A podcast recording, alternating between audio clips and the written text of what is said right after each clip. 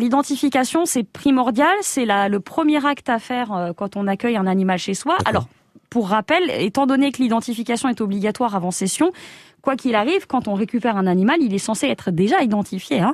Alors, sauf si on a une portée chez soi et que là, le cas échéant, c'est nous qui faisons identifier l'animal.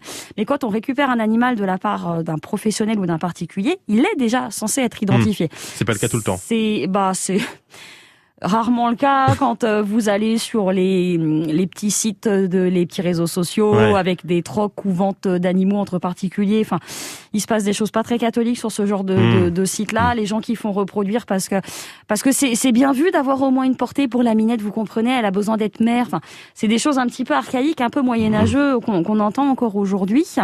Euh, donc voilà, c'est surtout qu'imaginons par exemple demain vous perdez malheureusement votre chat parce que ça peut arriver. Il n'y a pas que des mauvaises personnes qui abandonnent leurs animaux, il y a aussi mm. des gens qui perdent leur animal. Mais si votre chat n'est pas identifié, mm. quand il est pris en charge en fourrière, comment est-ce que la fourrière peut vous contacter? Oui. Elle ne peut pas, du coup. Quand on parle d'identification, est-ce que c'est euh, quelque chose qui doit être mis à l'intérieur justement de l'animal de compagnie ou c'est simplement un collier? Alors l'identification, c'est euh, une marque définitive. C'est soit ce qu'on appelle le tatouage, soit l'insertion d'une puce électronique. Voilà. Donc vous êtes délivré ensuite une carte d'identification reliée à c'est un, un, numéro, hein, clairement, un numéro de puce électronique ou un numéro de tatouage avec des chiffres et des lettres.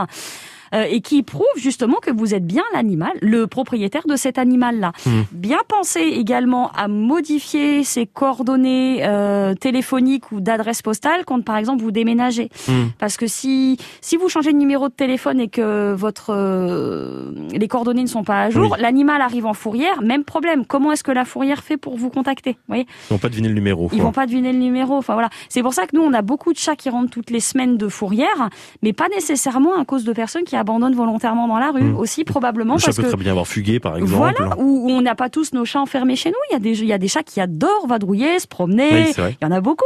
Et il y a beaucoup de gens qui pensent que ce sont des chats abandonnés, qui appellent la fourrière. Hein. Voilà, le chat se retrouve en fourrière, il séjourne le, ce qu'on appelle le, il séjourne le, le séjour de huit jours ouvrés. Oui.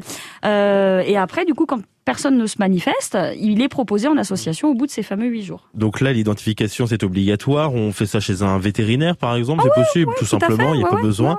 La stérilisation, euh, ça, ce n'est pas obligatoire. C'est conseillé, on peut le dire. C'est conseillé, surtout chez. Alors nous, nous, je vais vous parler de nos coulisses, mais surtout chez les chats. Là, les, les, les gens commencent à nous demander des chatons. Alors c'est fatigant pour nous parce qu'en en fait, on se rend compte que tant qu'il y aura des gens qui vont demander des chatons, il y aura des gens qui seront là pour laisser des chatons se naître et des femelles se reproduire. Hmm. Il y a beaucoup de chats adultes qui attendent en refuge, qui ont été chatons un jour hein, dans leur vie. Euh, non, mais voilà, hein, clairement, et qui c'est très bénéfique parce que les gens ne connaissent pas les coulisses des refuges l'été. Là, j'ai peut-être 60 chats tout de hmm. suite hébergés. Euh, je peux monter à 120, 140 en plein été. Euh, parce que voilà, il y a beaucoup de naissances non contrôlées, de surpopulation, même chez certains particuliers. Hein, on voit des choses des fois où on tombe sur des situations vraiment dramatiques chez des gens dans des appartements. On arrive où il y a 40 mmh. chats dans un appartement on va chez des personnes en campagne, on, en, prend 50. Enfin, c'est des choses, c'est la réalité en fait. C'est pas que des, faits divers qu'on lit dans les mmh. journaux. C'est vraiment des choses qui nous arrivent.